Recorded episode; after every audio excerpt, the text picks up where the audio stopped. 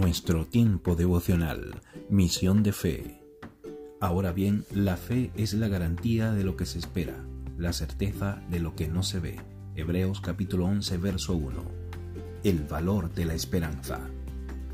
Cuando piensas en tu futuro, ¿tienes esperanza? ¿O luchas con un sentimiento de temor? Las personas quienes han visto la fidelidad de Dios en el pasado tienden a tener mucha esperanza para el futuro. Ellos saben que una mala situación puede convertirse en un testimonio maravilloso en unos minutos.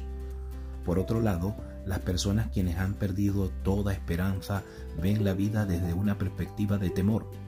Muy semejante al miedo, el temor quita la habilidad de disfrutar de la vida cotidiana y hace que las personas se sientan muy ansiosas acerca del futuro. La esperanza es lo opuesto al temor y es muy semejante a la fe. Cuando tenemos fe en Dios, nos lleva a la esperanza y nuestro panorama de la vida es positivo. La esperanza nos ayuda a dejar nuestras preguntas sin respuestas en las manos de Dios, nos da el poder de permanecer en paz y nos permite creer lo mejor acerca de los días que vienen. Tú puedes tener esperanza cuando confías en el amor de Dios.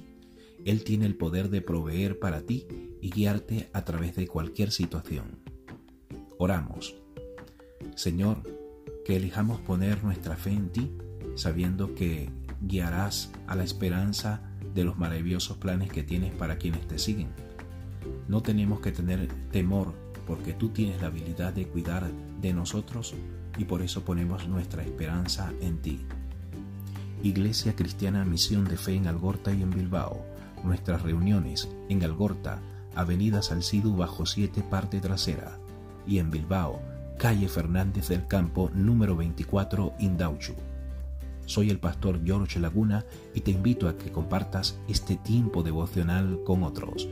Dios te bendiga.